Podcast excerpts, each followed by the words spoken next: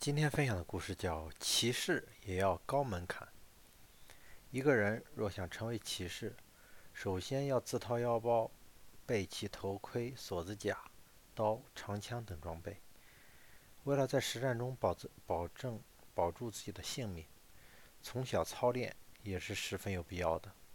除了上战场，骑士还要参加各种祭祀活动。对手头宽裕的贵族来说，满足上述条件自然比较容易。因此，在军事元素日趋重要的中世纪世俗社会，体现贵族特性的各种关键词都被骑士抢走了。起初，贵族门第更重视母系的血缘，但随着军事元素比重的不断增加，父系父系血统逐渐占据了统治地位。在一千年前后，新群体骑士的社会地位显著上升，跻身下层贵族的行列。骑士的主体为小贵族，自己没有资产与权力基础，不得不依附于城主，靠领主养活全家的家臣，或靠宫廷圈养的家臣。但后来，让世人认可的骑士也是贵族的一份子的机会越来越多。到了十一世纪中期，骑士与贵族被画上等号的情况开始频频发生。这群新贵族中有传统贵族的旁系后代、富农与城市贵族。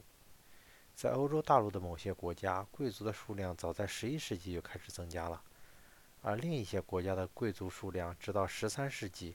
甚至是十四世纪才开始逐渐增加。贵族怎么变得，怎么会变多呢？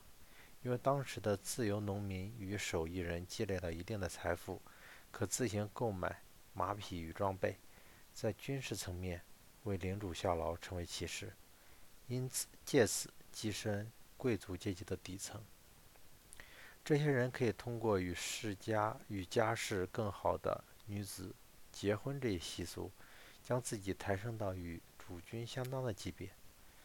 领主们总会想方设法让自己的儿子与身份更尊贵的小姐结婚，但他们并不介意把女儿或守寡的亲眷嫁给自己的下属或家臣，因为这么做能让家臣更加忠诚地履行军事层面的职责。